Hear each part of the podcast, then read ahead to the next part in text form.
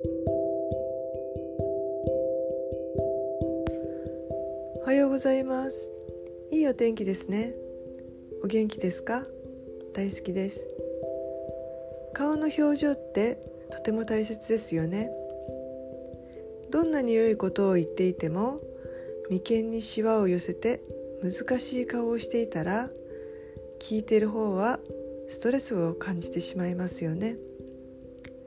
そしてそんな難しい顔をしていると声や考え方まで難しい硬い感じになってしまいますよね。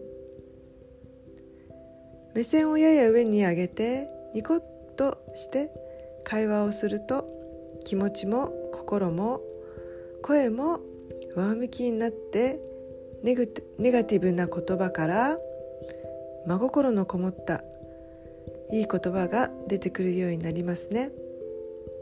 ぜひやってみてください。